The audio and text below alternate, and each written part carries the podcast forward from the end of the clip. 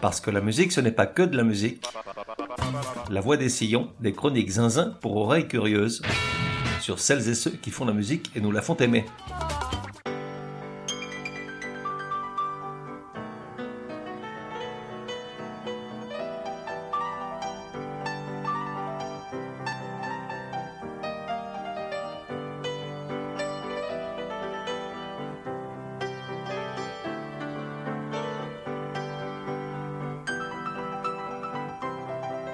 La voix des sillons numéro 124.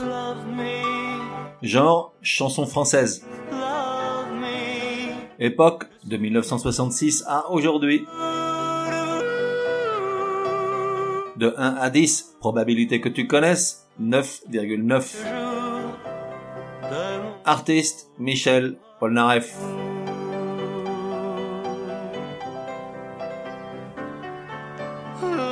Ces derniers jours, j'ai reçu quelques mails inquiets d'auditeurs tristes qui disaient Gronas, t'as rien publié jeudi dernier, qu'est-ce que tu fous?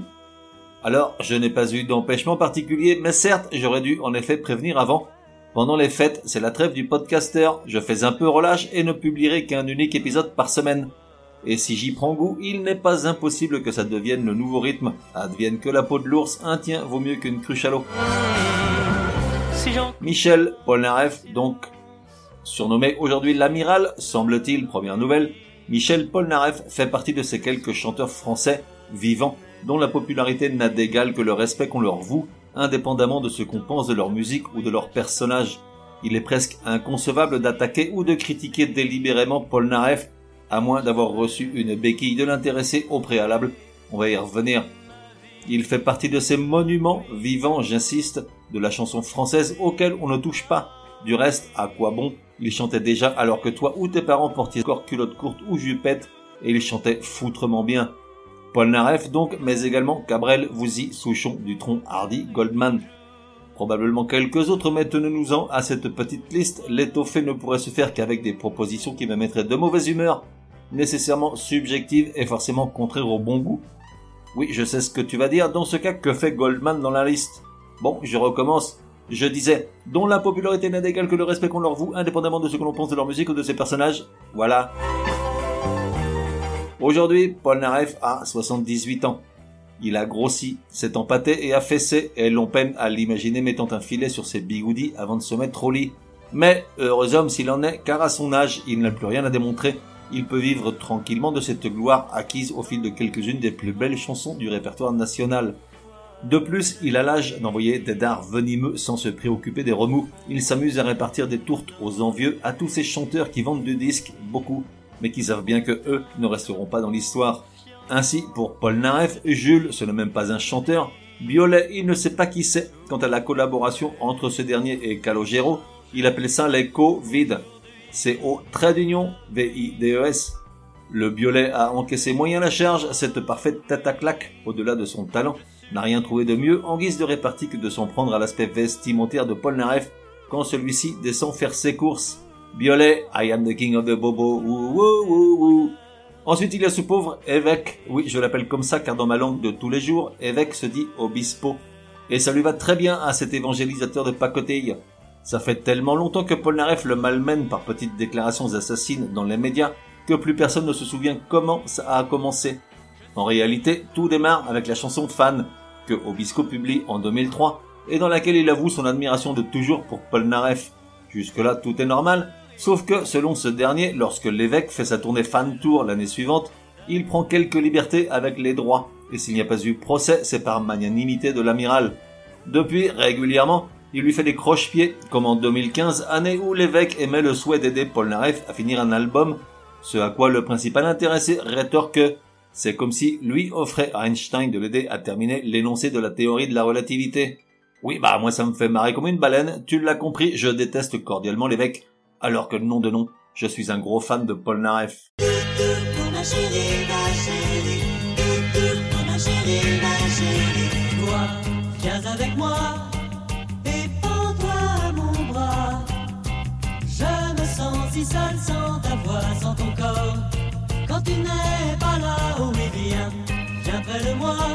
Derrière les apparences d'un personnage sensible et singulier, sous la peau du romantique, il y a un écorché vif, un meurtrier volontiers porté à l'excès, sujet à la dépression, mais aussi un homme intelligent, cultivé, théâtral, sûr de ses choix. Et puis il y a surtout un compositeur extrêmement doué, qui dès le départ a atteint l'harmonie parfaite entre les mélodies raffinées qu'il créait et son timbre de voix.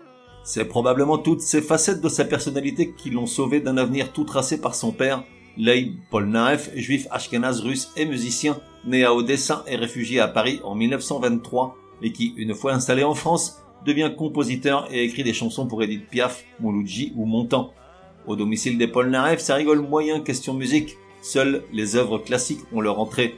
Le petit Michel est donc au piano dès l'âge de 4 ans, et à 12 ans, il reçoit le premier prix de solfège au conservatoire. Sauf que le petit Michel en question ne l'entend pas de cette oreille, surtout pas de celle qui prend les baves assénées par son père à chaque fausse note ou mauvaise interprétation de la partition. Aussi très rapidement, il prend en grippe les triples croches et la triple cloche qu'est son père, le conservatoire, la musique classique, le métronome et tout le soin de soin, et décide qu'il fera tout le contraire de ce qu'on lui a enseigné. Lui rêve d'Amérique et de rock'n'roll, et à 20 ans, après un bac foiré et un demi-service militaire, il quitte le cocon familial, vit de petits boulots et dès qu'il peut, s'installe sur les marches du Sacré-Cœur avec une guitare achetée avec ses économies. Les premières notes qu'il interprète sont celles de La poupée qui fait non. La chanson va mettre deux ans à sortir.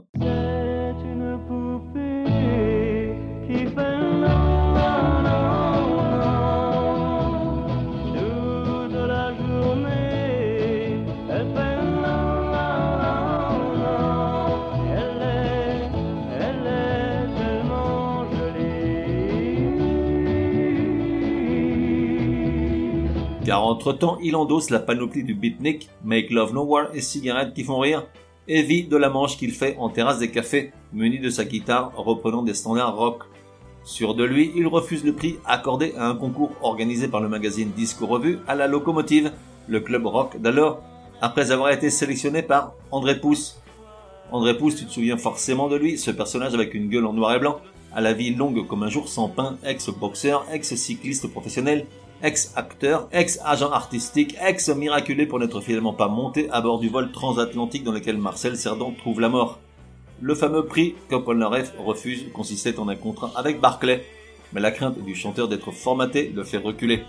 Puis il est présenté à Lucien Maurice, patron d'Europe 1 et du label Disque AZ, avec lequel il accepte de signer sous condition, celle de pouvoir enregistrer à Londres et de choisir ses musiciens à savoir Jimmy Page à la guitare et John Paul Jones à la basse, tous deux futurs Led Zeppelin s'il vous plaît.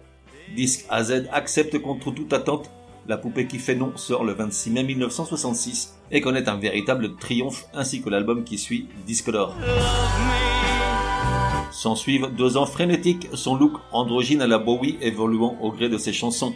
Dans certaines, il prône la liberté sexuelle, ce qui le convertit en la cible préférée d'une certaine presse qui voit en lui un symbole de la décadence de la jeunesse, au point que la chanson L'amour avec toi fait l'objet d'une plainte pour pornographie de la part de l'évêché de Paris et est interdite d'antenne avant 22 heures.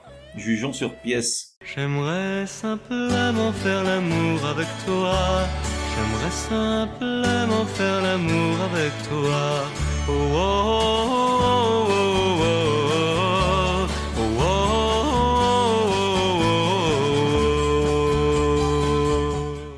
Aussi Freddy dans le texte, assurément. Alors certes, on était en 67, les critères n'étaient pas les mêmes.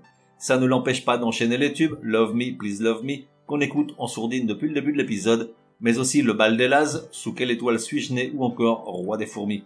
Petit extrait de Le Bal des Lazes. Dans le château de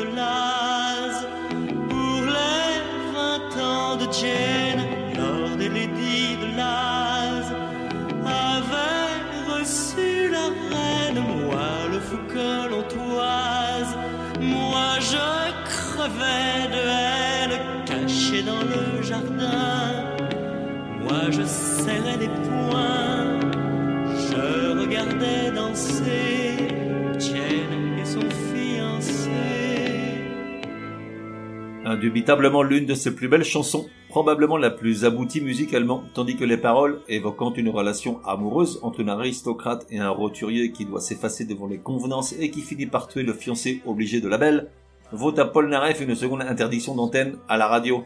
Elle est remplacée par Y'a qu'un cheveu. Figure-toi que j'avais complètement oublié qu'elle était de lui. J'aurais instinctivement pensé Nino Ferrer, c'était plus son style. A qu'un cheveu sur la tête à Mathieu, il n'y a que le temps, il n'y a que le temps. Et il y a qu'un cheveu sur la tête à Mathieu, il n'y a que le temps dans la mâchoire à Jean. Il y a si naturel et bémol, et si péri, et si clotron. Il y a si naturel et bémol, mais avec six oursins, il n'y a qu'un citron. Il y a 7 7 ans, c'était le temps, c'était un autre temps, c'était du temps perdu. Il y a... Se produit plusieurs fois à l'Olympia, mais toujours en première partie de grosses machines. Les Beach Boys en 66 et Dalida en 67. Attention, je n'ai pas dit que Dalida était grosse, simplement qu'à l'époque c'était du lourd, question popularité et vente de disques. En 68 sort son second album, Le Bal des Laz, qui se vend moins bien, mais qui le confirme en tant qu'artiste de talent, à part, loin des réminiscences de la vague yéyé. En 1970, perpétuellement vilipendé pour son aspect un peu trouble aux yeux des plus conservateurs, agressé physiquement lors d'un concert par un pauvre type qui le traite de sale pédé, Ébranlé par la mort subite de Lucien Maurice, miné par une rupture amoureuse, il sombre plusieurs mois dans une première dépression. Une fois rétabli, il se sent obligé de mettre les choses au point quant à son genre et ses orientations sexuelles avec la chanson Je suis un homme qui n'apparaît sur aucun album. Les gens qui me voient passer dans la rue me traitent de pédé. Mais les femmes qui le croient n'ont qu'à m'essayer. Je suis un homme, je suis un homme, quoi de plus naturel en somme? Pour lui mon style correspond bien à mon état civil. En 1971, il revient avec un nouvel album, part en tournée, change de look pour arborer celui qu'on lui connaît encore aujourd'hui, cheveux blonds bouclés au bigoudi et lunettes noires à grosse monture blanche pour cacher sa forte myopie et ses yeux fragiles. On le voit également accompagner le Johnny au piano lors du spectacle de ce dernier au Palais des Sports, et selon une chronique publiée dans Le Monde le lendemain, c'est Paul Narev qui s'en sort le mieux, tandis que notre Johnny semble traverser une mauvaise passe, incapable de rallumer la flamme. Dans l'album Paul Naref's, apostrophe S, sorti cette année-là, il y a la très belle Qui a tué grand-maman, dédiée à Lucien Maurice, ode à une époque bénie mais révolue. Il y avait du temps de grand-maman, des fleurs qui poussaient dans son jardin. Le temps a passé, seul reste les pensées, et dans tes mains il reste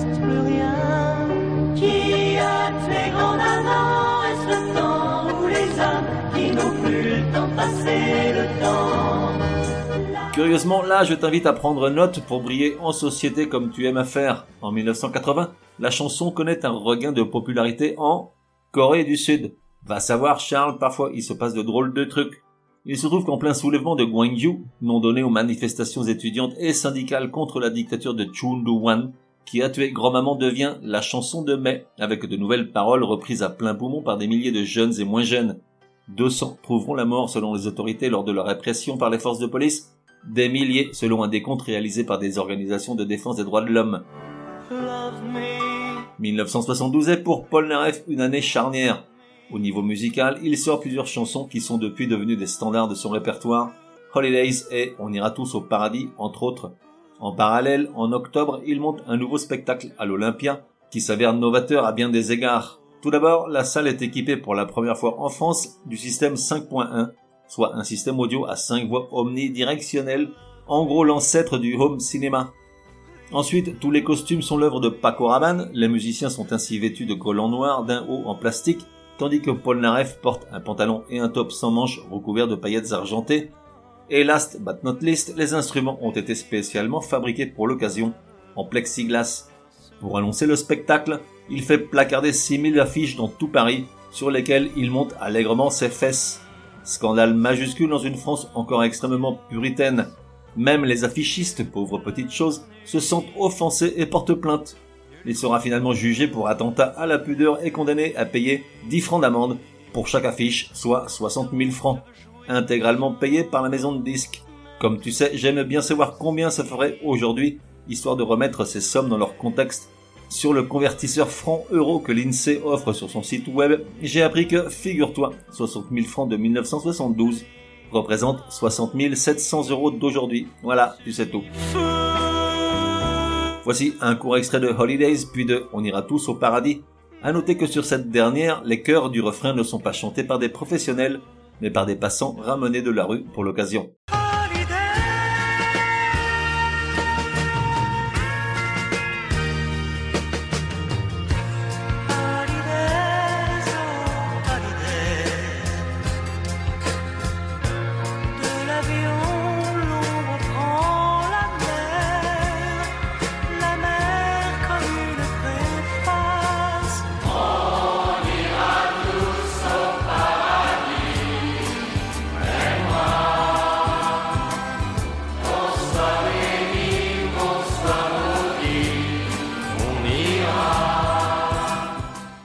1973 est une autre année charnière pour le chanteur, mais des charnières de porte de sortie. En effet, à son retour d'une tournée internationale, Paul Naref, ce créateur de génie déconnecté de la réalité matérielle, découvre qu'il se fait innocemment escroquer par son homme de confiance, Bernard Senot, que son déficit bancaire se chiffre en millions de francs et qu'il est redevable au fisc de plusieurs années de revenus non déclarés. Comble d'infortune, sa mère décède au même moment. Paul Naref tombe une nouvelle fois en dépression, puis quelques mois après, il s'exile aux États-Unis. Une fois installé à Los Angeles, après un interlude de trois mois à New York, il termine un album commencé avant son départ de France. Malheureusement, loin de ses bases, de ses racines et de son public, le disque est bâclé et ne fonctionne pas, l'orchestration déçoit, les paroles ne sont pas à la hauteur. Michel Polnareff semble absent. Sobrement intitulé Michel Polnareff, sans aucune indication particulière sur la pochette, il contient néanmoins l'une de ses plus belles chansons, L'homme qui pleurait des larmes de verre.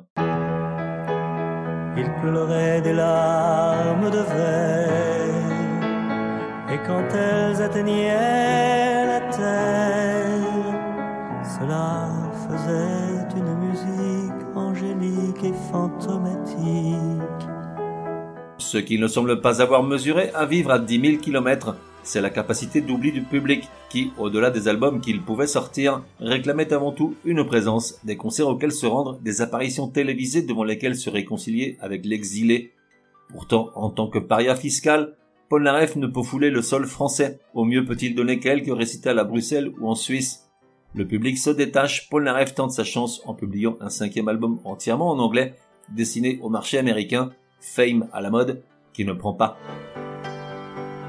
En 1978, complètement américanisé, fantôme malgré lui d'une époque dorée où la France adorait ses si belles chansons et lui pardonnait ses excès et outrances pour le seul plaisir de l'écouter, il ressent parfois une grande nostalgie pour son pays et lance des bouteilles à la mer dans lesquelles il glisse parfois des textes enroulés autour de compositions d'une beauté fulgurante comme Lettre à France sublime.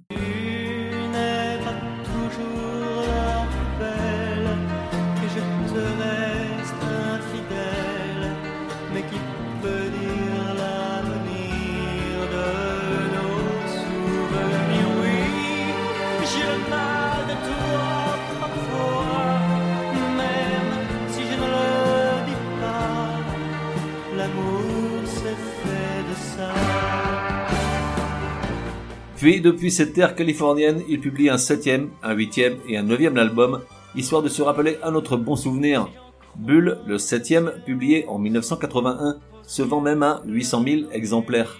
Entre-temps, il a finalement reposé sa valise pour un temps sur le sol qu'il a vu naître, après avoir soldé ses petits différends avec le fisc, bien que sa vraie résidence continue d'être la Californie, là où finalement personne ne le connaît, des terres américaines d'où il entretient son mythe et maintient intacte la nostalgie de ses fans. Voici un petit medley de quelques-unes des chansons de cette époque, où plus rien déjà n'était pareil.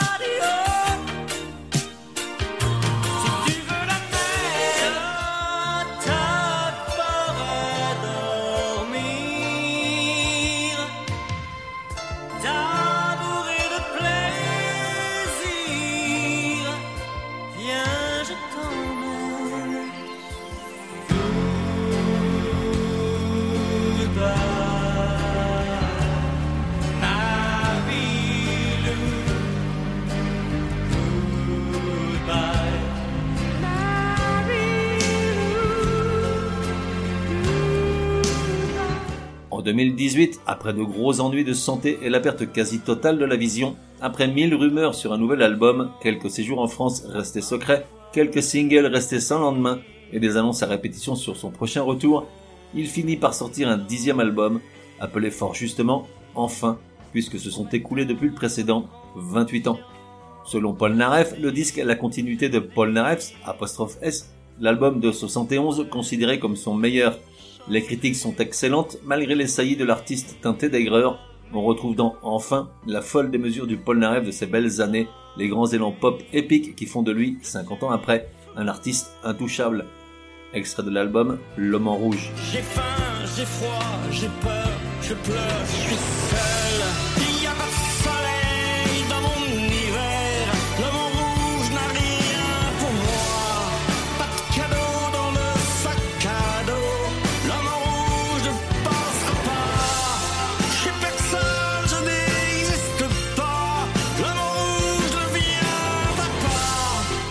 Voilà, cet épisode touche à sa fin. Forcément, Paul Naref fait partie de ma vie. Aussi loin que je remonte dans mon parcours, il a toujours été là, baignant ma jeunesse de son incomparable talent pour créer et interpréter toutes ces chansons belles et émouvantes. Bien entendu, j'en ai gardé une pour la fin. Il est bien possible que ce ne soit pas du tout celle que tu aurais choisie. Mais là, on touche au sacré, à l'une de ces rares chansons qui m'emplissent d'une nostalgie infinie. Tous les bateaux, tous les oiseaux.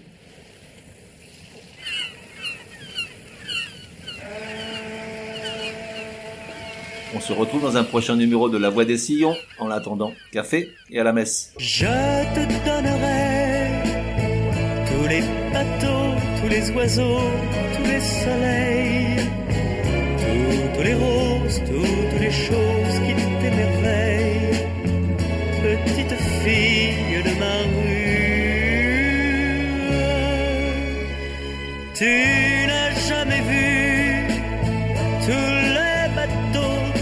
oiseaux, tous les soleils ni au trésor et les fruits d'or et les abeilles. Ne pleure pas, petite fille. Moi, je rêvé,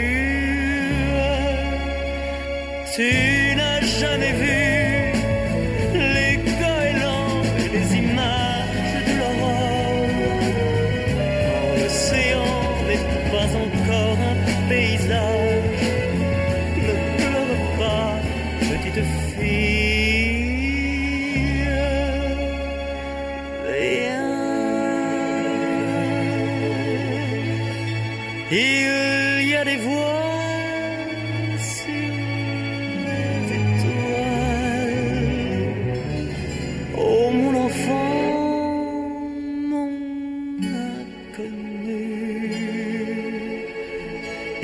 y a bas loin de ta rue.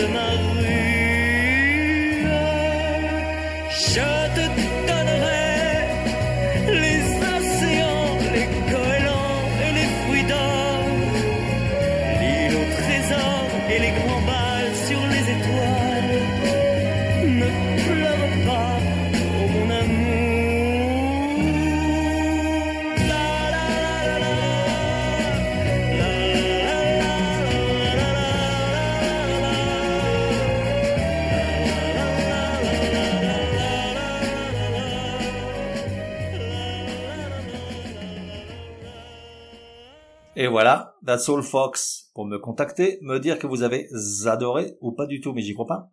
Ou encore suggérer un artiste pour un prochain épisode, écrire à contact at lavoidesillons.com. Ah, j'oubliais, j'ignore sur quelle plateforme tu écoutes La Voix des Sillons. Sur certaines d'entre elles, comme Apple, Podcast Addict et quelques autres, il est possible de laisser un commentaire. Je veux dire, un bon. Merci, hein.